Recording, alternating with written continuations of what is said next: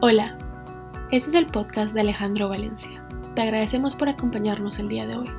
La palabra de Dios y el Espíritu Santo transformaron la vida de Alejandro y a través de este podcast espera que otras personas conozcan a Dios. Nuevamente, gracias por acompañarnos y esperamos que disfrutes la charla.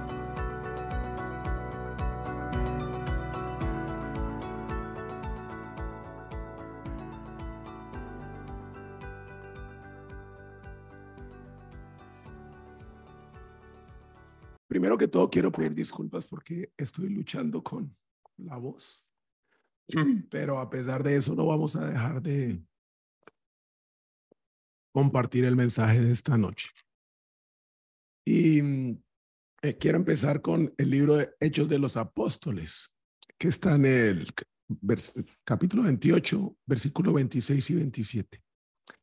Ve a este pueblo y dile, por mucho que oigan, no entenderán, por mucho que vean, no percibirán, porque el corazón de este pueblo se ha vuelto insensible, se les ha embotado los oídos y se les ha cerrado los ojos.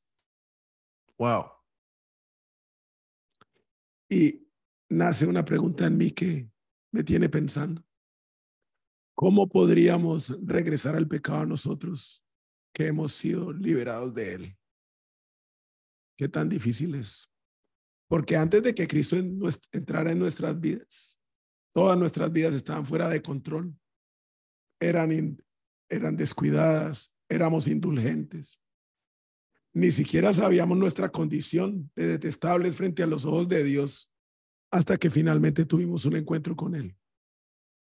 Permitimos que Cristo entrara en nuestro corazón y las cosas empezaron a cambiar las cosas se comenzaron a ordenar, empezamos a manejar y a ordenar lo que hacíamos mal, comenzamos a limpiar lo que habíamos descuidado, lo que había sido un desorden se convirtió o empezó a convertir en orden. Y claro, hay y hubo y siguen habiendo lapsos ocasionales de pensamiento y de obra, pero en general, Él puso en orden la casa, puso en orden nuestra vida, y empezó a afectar positivamente todo el entorno familiar que teníamos. Y de repente nos, encontramos queriendo hacer el bien y nos podemos llegar a preguntar, ve, ¿será que voy a regresar al, al viejo caos que tenía, al pecado? La respuesta para muchos de nosotros es un contundente no, ni de locos, ni de chiste, yo vuelvo a eso. Ya probé, no quiero saber qué es eso. Pero gracias a que Dios y su misericordia, misericordia y gracia, antes éramos esclavos de pecado y hemos sometido nuestro corazón a la enseñanza que ha sido transmitida. Fuimos liberados, pero hoy somos esclavos de, de la justicia, hoy somos esclavos de Dios. Romanos 6, 16. ¿Acaso no saben ustedes que cuando se entregan a alguien para obedecerlo, son esclavos de aquel que obedece? Claro que lo son, ya sea pecado que lleva a la muerte o a la obediencia que lleva a la justicia. ¿Puede un prisionero que ha salido de la cárcel después de muchos años regresar a esas celdas? Sí, claro que puede. Pero es mejor que recuerde las paredes grises, las largas y solitarias noches que pasó congelado ahí. ¿Puede un recién casado o alguien que lleva muchos años de matrimonio olvidar sus votos por un fuego de segundos? Sí, claro que puede. Pero es que es mejor recordar la promesa santa que hicimos y a la bella pareja, hombre o mujer que tenemos al lado. ¿Puede un detestable a los ojos de Dios, convertido, volver a ser un desordenado? Ah, claro que podemos. Pero debemos considerar la suciedad que teníamos ayer y la pureza y limpieza con la que vivimos hoy. ¿Puede alguien que ha recibido un regalo gratuito no compartir ese regalo con otros? Yo creería que sí. Pero debemos recordar que toda la vida es un regalo de gracia y que además estamos llamados a vivir una vida de gracia. Pero la verdad es que somos muy cortos de memoria. No recordamos de dónde venimos. Y cuando empezamos a olvidar de dónde venimos, de dónde nos sacó Dios, de dónde nos liberó Dios, aparece nuevamente esa enfermedad que nos mata, y que muchos llevamos adentro, por no decir casi todos, que nos regresa a ese lugar que ni de chiste queremos volver. Y yo la llamo la enfermedad del es que es que me habló feo, me habló mal, me alzó la voz, por eso entonces yo hago esto. Es que fueron ellos los que me, se pusieron en contra mía. Es que fueron ellos los que se metieron en mi negocio. Así que obro de esta forma. Es que me lo merezco. Después de tanto esfuerzo, ¿cómo no? ¿Por qué esperar para? Lo puedo tener ya. Es que todo el mundo lo hace. ¿Por qué yo no? Si todos lo hacen, entonces está bien. Es que yo lo quiero ya. ¿Por qué debo esperar? Si tengo cómo comprarlo, si tengo cómo obtenerlo, si quiero cómo complacer ese deseo que quiero ya, ¿por qué debo esperar? Con el es que el problema siempre es de alguien más, no es mío. Todos los demás están equivocados. Yo estoy bien. La enfermedad del es que es una enfermedad silenciosa. Sus síntomas son sutiles y a menudo a nosotros mismos nos pasan completamente desapercibidos y inadvertidos. Si esta enfermedad pasa sin tratamiento por mucho tiempo, puede llevarnos a tener unas complicaciones gravísimas, a ponernos nuevamente en el lugar de donde nos sacaron e incluso nos mata. Hay mucha posibilidad de que personas hoy que dicen ser cristianos por años sirviendo a Dios estén viviendo con esta enfermedad peligrosa y sin saberlo, a pesar de haber sido rescatados y liberados con Cristo. Ahí voy siendo yo una de esas. Hechos de los apóstoles. Cuando ustedes oigan lo que digo, no entenderán. Cuando vean lo que hago, no comprenderán. Pues el corazón de este pueblo está endurecido. Y es que esta enfermedad afecta al corazón, lo endurece, afecta la vista, porque no solamente, perdón, porque solamente nos empezamos a fijar en nuestros sentimientos, en nuestras emociones, en lo que hacen los demás. Afecta nuestro oído, porque empezamos a oír el mundo, lo que los demás dicen de nosotros, lo que los demás dicen que nosotros debemos ser y lo que es peor, nos empezamos a escuchar a nosotros mismos, lo que nosotros nos decimos a nosotros. ¿Y por qué se activa esta enfermedad? Porque me empiezo a escuchar y dejo de hablarme. Oiga, pues yo me empiezo a escuchar lo que pienso. Los pensamientos me atacan y los empiezo a escuchar. Y dejo de hablarme lo que Dios dice de mí y de las promesas que Él tiene para mí. Que yo soy su hijo amado, que Él entregó su vida por mí, que Él me sacó de la cochinera y que además tiene una tierra prometida para mí, para mi familia, para mis descendientes. Y que en este mundo yo puedo oír el cielo. Nos empezamos a oír nosotros. Esta enfermedad la llevamos dentro. Y cuando éramos esclavos y antes de que tuviéramos ese encuentro con Dios, nos movíamos por el esque. Algo pasaba, algo me hacían, algo decían, o algo pensaba o algo yo sentía. Y automáticamente, en forma de segundos, entraba la acción. Y eso sencillamente me alejaba de Dios o me mantenía alejado de Dios. Y es que estos es que son pequeños detalles, pequeñas decisiones diarias, las que sin darnos cuenta nuevamente activan la enfermedad del esque. Y como Satanás lo sabe y como nos conoce, va poniendo esas pinches cáscaras una y otra vez para que usted y yo empecemos a patinar en el esque se va endureciendo nuestro corazón lentamente, hasta que sin darnos cuenta, dejamos de oír y dejamos de ver a nuestro Salvador, a nuestro libertador, a nuestro sanador, a nuestro Dios. Y empezamos a escucharnos nosotros, a nosotros mismos, y dejamos de hablarnos. Dejamos de hablarnos todo lo que Dios dice que somos para Él y todo lo que Dios ha hecho por nosotros. Empezamos a creer que podemos hacer todas las cosas a mi manera, a mi tiempo, en mi momento, en mis fuerzas, que no necesito de Dios. Y cada acción en desobediencia con lo que dice Dios, pues sencillamente la hago fácil. Yo la justifico. Así de fácil. Me empiezo a justificar. Es que él es que ahí hace su aparición. Busque autojustificación y está con la enfermedad encendida. Se nos olvida un principio básico. El liderazgo personal está basado en principios, no en circunstancias o emociones. Aquel que se lidera a sí mismo, se lidera por lo que cree, no por lo que siente. Caminar en el propósito de Dios y sus planes para nuestra vida requiere carácter, requiere dominio propio y hacer lo que se debe hacer en la intimidad donde nadie nos ve y en público. Así nos duela, así nos cueste, porque no es lo que queremos hacer. Dios no es un Dios controlador, pero Él sí espera que usted y yo nos controlemos y que nos movamos por lo que creemos, por nuestras convicciones, no por lo que sentimos o por lo que otros dicen de nosotros o por nuestros sentimientos o por el es que.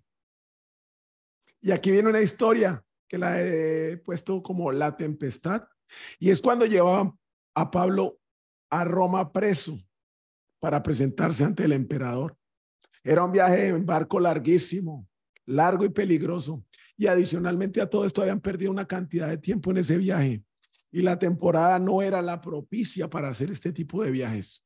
Y Pablo, porque había escuchado a Dios, lo advirtió y les dijo a los encargados, tanto de la guardia como del barco, al capitán, no salgamos de este puerto que nos va a llevar la tristeza. Que si salían en ese momento, les dijo, iba a ser un viaje completamente desastroso para el barco, para la carga y para ellos mismos. ¿Y sabe qué pasó? A todos esos les apareció el esque. Hechos de los Apóstoles 27:12. Ya que Buenos Puertos era un puerto desprotegido, un mal lugar para, para, para pasar el invierno, la mayoría de la tripulación quería seguir hasta Fenice. Es que aquí está desprotegido. Es que este no es un buen lugar para pasar el invierno. Para la mayoría, pasar el, el, invierno en un sitio incómodo, esperar pacientemente y dejar que Dios sobre, no es algo que está en sus planes.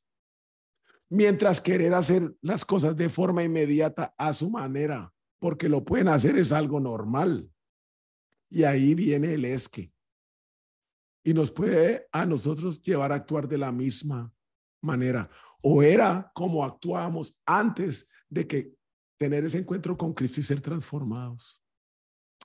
Las circunstancias en ese momento también pueden indicar que las instrucciones de Dios no son las correctas. Y entonces es que vuelve y hace su aparición. Es que Pablo estaba equivocado. Hechos, si sigue la historia en Hechos 27, 13, cuando empezó a soplar un viento suave, no que iba a haber un problema, pues Pablo y este viento, un viento suave, creyeron que podían seguir y conseguir lo que querían. Y así levantaron las anclas y navegaron junto a la costa de Creta. Y en ese momento, con esa decisión, nos empezamos a alejar de Dios sin darnos cuenta. Sopla un viento suave a nuestro favor, nos llega una oferta de trabajo, nos trasladan de país, nos hacen un aumento, sale el negocito, apareció la persona con la que yo me quería casar. Un viento suave en nuestro favor. Y llegamos a creer que podemos hacer las cosas en nuestras fuerzas, con nuestras manos, que somos capaces de resolver cada uno de los problemas en los que nos metemos. Y sabe qué pasa, el corazón se empieza a endurecer porque Dios no aparece en esas decisiones, estamos solo haciéndolo nosotros. Empezamos a desenfocar la vista. No nos damos cuenta que tampoco estamos escuchando a Dios y no estamos poniendo ni los ojos ni la vista donde debemos. Y aunque venga la tormenta, como le pasó a estos marineros, las consecuencias de nuestras decisiones y el es que siga presente. Vamos a seguir en la tormenta pensando que no es nuestra culpa, siempre es de alguien más y vamos a seguir dando la batalla en nuestras propias fuerzas. Hechos de los Apóstoles 27, 14.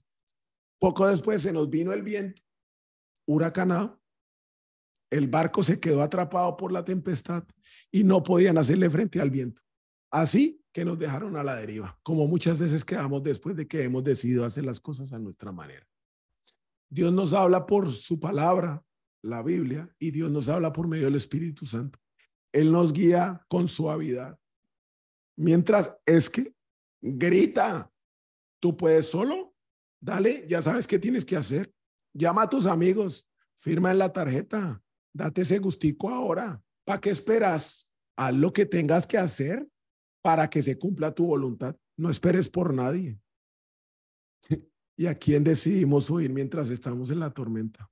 Esa es una respuesta para usted, no para mí, porque yo la mía la sé. Yo aún en algunas ocasiones escucho al esque y sigo haciendo las cosas como se me da la regalada gana. Hechos de los Apóstoles 27, 19. Luego al día siguiente, hasta arrojaron al agua parte del equipo del barco. Mejor dicho, nos deshicimos de todo. Y como pasaron muchos días sin que apareciera ni el sol ni las estrellas y la tempestad seguía reciendo, perdimos en fin toda la esperanza de salvarnos. Y ese es el resultado del esque. Siempre es el mismo, esclavitud y muerte. Por más que queramos salir corriendo y dejar todo tirado, como intentaron hacerlo estos marineros, porque después en la historia dice, en un intento por escapar del barco, Hechos de los Apóstoles 27-30, los marineros comenzaron a bajar del bote salvavidas al mar con el pretexto de que iban a echar algunas de las anclas y lo que querían era volarse.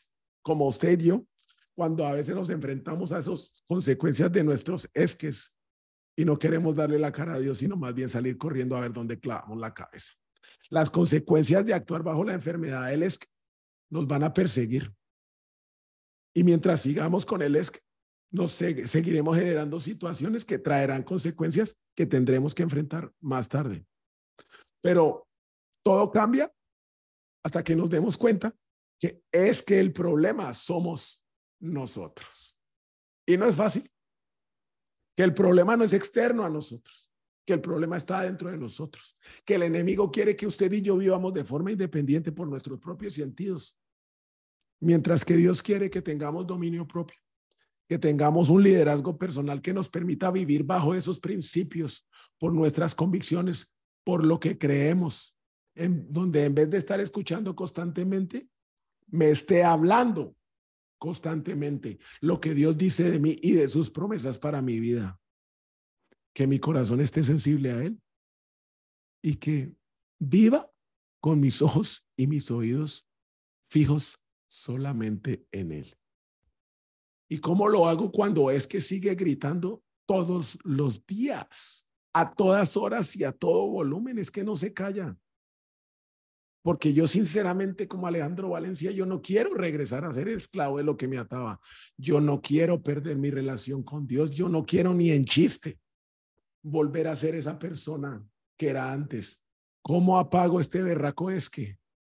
Y Samuel nos da una lección el profeta para que podamos aplicarla a nuestra vida y así poder mantener un corazón sensible y nuestros ojos y oídos fijos en él.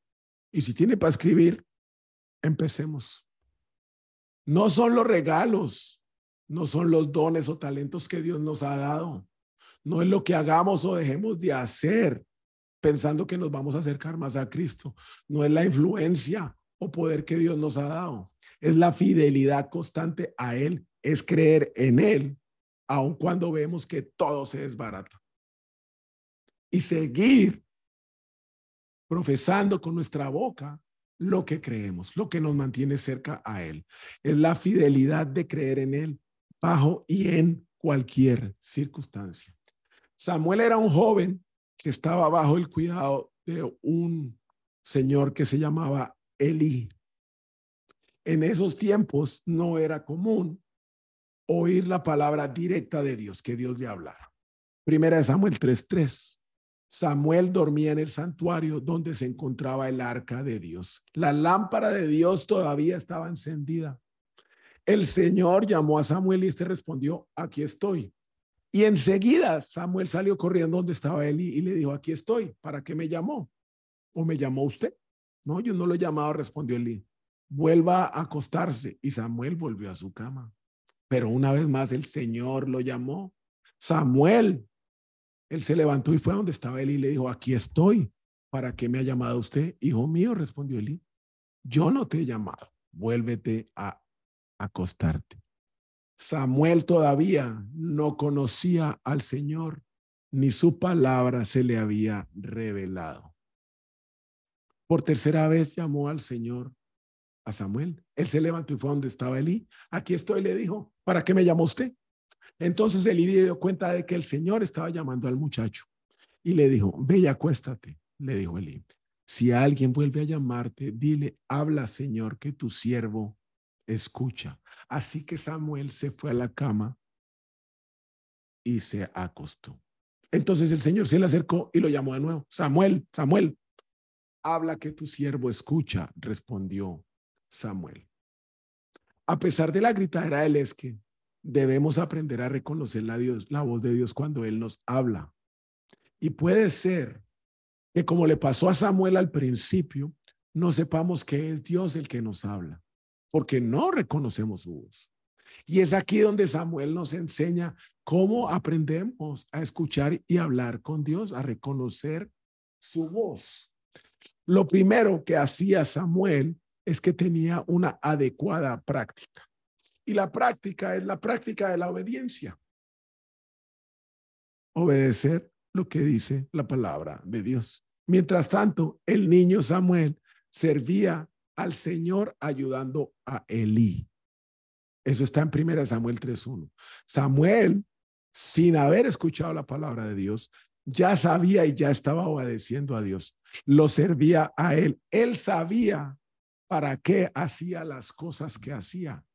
No era para Elí, no era para él, era para Dios. ¿Sabe usted a quién sirve? A los demás, a usted mismo. ¿Sabe usted a quién obedece? ¿Hace lo que Dios dice? ¿O hace lo que es que grita? Dos, Samuel tenía una adecuada posición. Él permaneció tranquilo y callado. Él esperó en Dios. ¿Cuántas veces nosotros en ese acelere no queremos resolver las cosas ya mismo? Primera de Samuel, la lámpara de Dios aún no se había apagado y Samuel estaba dormido en el tabernáculo cerca del arca de Dios. Para estar dormido hay que estar tranquilo. No hay de otra. Éxodo 14, 14. Ah, anote ese. Ustedes quédense quietos. Que el Señor presentará batalla por ustedes. Tenemos dos opciones. Esperar y quedarnos quietos. O salir como los marineros del barco con un viento suave, queriendo hacer las cosas a nuestra manera, en nuestro tiempo y en nuestra fuerza. ¿Qué hace usted hoy? Porque este es el tema que para mí es una lucha hoy. A veces escucho a Esque lo puedo hacer ya. Tercera, adecuada proximidad. Vivir en la presencia de Dios. Primera Samuel 3:3. Samuel dormía en el santuario donde se encontraba el arca de Dios. La lámpara de Dios todavía estaba encendida. Hacer lo que sea que tengamos que hacer para no perder nunca la presencia de Dios en nuestra vida eso se llama obedecer, así no nos guste. Y cuando obedecemos lo que Dios nos dice que debemos hacer, sin poner quejas, sin poner pero, y mucho menos oír a Él, es que su presencia va a estar en nuestra vida. Soltar eso que a veces es tan sabroso, pero sabemos que nos hace daño, nos aleja de su presencia. Pero aquí no termina la lección, porque cuando escuchamos a Dios, manteniéndonos en obediencia, viviendo en su presencia y esperando pacientemente, Dios nos habla y lo vamos a escuchar. Y yo puedo hablar por experiencia personal porque me ha pasado. Y lo que Dios dice generalmente o casi siempre es contrario a lo que es que grita. Lo que Samuel escuchó fue el juicio de Dios a Elí, al Señor que lo había cuidado como un padre toda la vida, y el de sus hijos, que podrían ser sus hermanos con los que jugaba fútbol, PlayStation, Nintendo, lo que fuera. Elí lo había criado y compartía con sus hermanos. A Samuel le costó obedecer. y dejar de escuchar la gritería de es que, es que, ¿cómo les va a decir que los van a matar si son su papá y sus hermanos? ¿Cómo les va a decir? Pero él entendía que servir a Dios, moverse por lo que él creía, por sus convicciones y no por sus sentimientos, emociones, era lo que Dios esperaba de él. Samuel, primera Samuel 3:17, ¿qué fue lo que te dijo el Señor? Le preguntó Eli. Te pido que no me lo ocultes que Dios te castigue sin piedad si me ocultas una sola palabra de todo lo que te ha dicho. Y Samuel, con dolor, me imagino que lo debió sentir, le dijo toda la verdad. Y lo hizo debido a su obediencia. Y por su obediencia, Dios levantó a este joven como un líder y profeta entre su pueblo. Primera Samuel 3:20 y todo Israel, desde Dan hasta Berseba, se dio cuenta de que el Señor había confirmado a Samuel como su profeta. Samuel nos demuestra lo que es ser un líder con carácter piadoso. Y ese es aquel que ha aprendido a escuchar la voz de Dios, a prestar atención a sus palabras, a declarar su verdad para él y para los otros, obedeciendo sin importar cuáles sean las consecuencias. Así sea que es que siga gritando y gritando mientras estoy obedeciendo. Dios busca y levanta a aquellos que tengan la disposición y la valentía de oír salir a declarar obedeciendo lo que él ha dicho. Un líder se lidera a sí mismo cuando se mueve por sus principios y convicciones, no por las circunstancias o los sentimientos que enfrenta. Volviendo a Pablo y el naufragio, quedan dos lecciones más. Aún así hayamos escuchado, como me pasa a mí, ocasionalmente al esque, que nos dice que puedo hacerlo cuando yo quiera, que no tengo que esperar por nadie, que no tengo que hacerle caso a Dios, que no me preocupe por las consecuencias o las facturas. Pero mientras permanezcamos atados a Dios, saldremos fortalecidos. Fortalecidos. Claro, pilas, porque muchos dicen, ay, me va a sacar Dios de este problema. No, ahí vienen facturitas. Esas facturitas que tenemos que pagar por los esques y las decisiones que hicimos con los esques. Así Pablo le dijo al oficial del mando de los soldados, todos ustedes morirán a, a menos que los marineros se queden a bordo. No nos podemos bajar del barco y salir corriendo. Y es en esos momentos de dificultad cuando nos enfrentamos a las consecuencias de nuestras decisiones por los esques, que es cuando más nos debemos aferrar a Él. Así no entendamos lo que está pasando. Dios va a usar nuestros errores Dios va a usar nuestras fallas, Dios va a usar nuestras salidas en falso, así como también Dios va a usar a todos aquellos que nos quieren hacer daño a nuestro favor, solamente cuando confiamos en Él. Los soldados querían matar a los prisioneros para asegurarse que no escaparan, pero el oficial al mando quería salvar a Pablo y así se lo dejó saber a todos y llevó a cabo su plan y luego les ordenó que debían nadar. Los que se sujetaron a las tablas y el resto, todos escaparon con vida y estaban a salvo en la costa. Nos mantenemos en una carrera y para no salirnos del carril, aun cuando el es que grite y patalee, tenemos que vivir en obediencia, esperando pacientemente la obra de Dios en nuestras vidas, viviendo en su presencia todos los días de nuestra vida. Y esto es una batalla diaria que no nos la podemos dar por ganada el lunes y ya el martes nos olvidamos de que la batalla pasó. El viernes tenemos que seguir en la batalla, el lunes, martes, todos los días. Nos levantamos, nos ponemos la armadura porque sabemos que tenemos que salir a la batalla, porque el enemigo quiere aprovechar el menor de los descuidos para atacarnos. Si como a mí ¿Usted también le ha pasado que se pone a escuchar al esque y se ha alejado de Dios o ha hecho su voluntad? A Dios lo que más le gusta es un espíritu quebrantado y que lo busca en arrepentimiento. Salmo 51, 17. El sacrificio que te agrada es un espíritu quebrantado. Tú, oh Dios, no desprecias al corazón quebrantado y arrepentido. Y qué mejor que en este momento recordar el Salmo 51, donde David clama a Dios por misericordia, luego del gran pecado que cometió con Betsabé y el marido de ella. Ten misericordia de mí, oh Dios. Salmo 51. Debido a tu amor inagotable, a causa de tu gran compasión, borra la mancha de mis pecados. Lávame de la culpa hasta que quede limpio y purifícame de mis pecados, pues reconozco mis rebeliones día y noche. Me persiguen contra ti, solo contra ti he pecado. He hecho lo que es malo ante tus ojos. Quedará demostrado que tienes razón en lo que dices y que tu juicio contra mí es justo. Pues yo soy un pecador de nacimiento. Así es, desde el momento en que mi madre me concibió.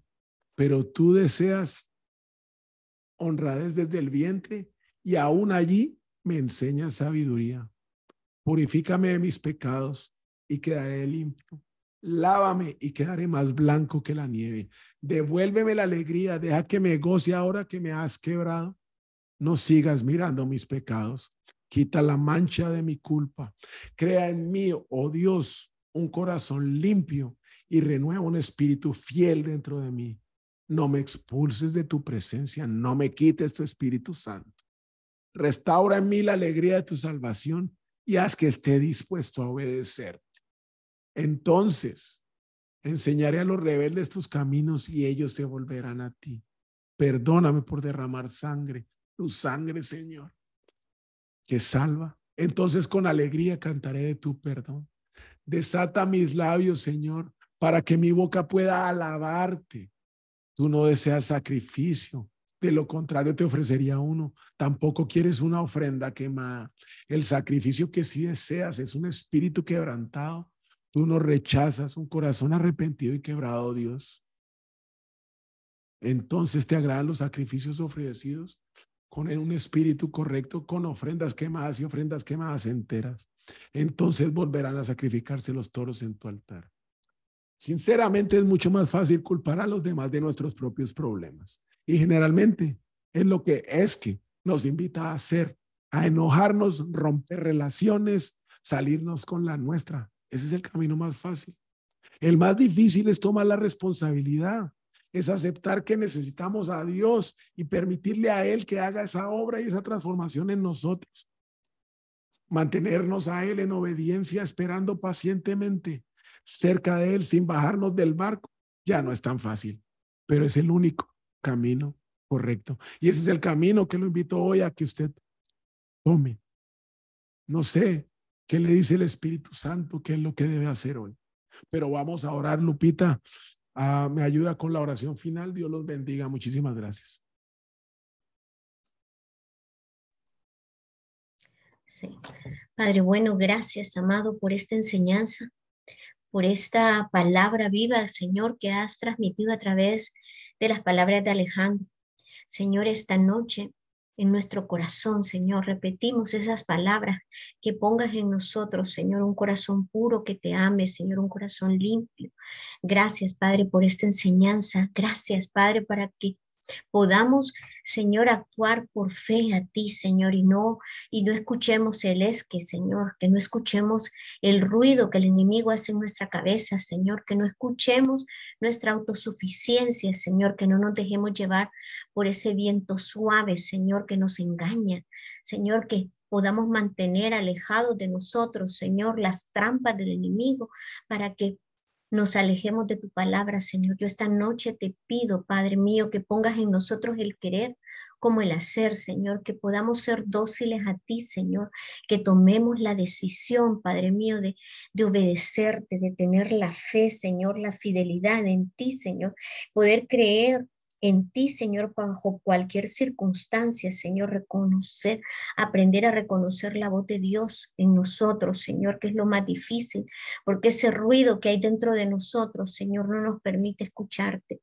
Señor, yo esta noche te pido que cada uno de nosotros nos dé hambre hambre de tu palabra, sed de tu espíritu y que podamos, Señor, cada mañana decir y reconocer que tú eres nuestro Dios, Señor, que nos enseñes a hacer tu voluntad y que tu Santo Espíritu nos lleve por los caminos que tú tienes trazados para nosotros. Gracias, Señor, bendecimos la vida de Alejandro, su familia, bendecimos las familias de todos los que estamos aquí conectados, Señor. Te pedimos que extiendas tus alas sobre nosotros, Señor, que tu escudo sea el que nos proteja, Señor, que esa fe inquebrantable, Señor, sea parte de nuestra vida, Señor, y que ese amor inagotable nos cubra, Señor, siempre en todo las, el quehacer de nuestros días, Señor. Gracias te doy, Padre mío, por todo, por ese amor, esa dedicación, esa palabra, Señor, en el nombre poderoso de Jesús. Amén. Gracias, Lupita. Los bendigo, los quiero un montón. Nos vemos el próximo miércoles y espero que ya con vos. Buen fin de semana. Gracias a todos. Chao.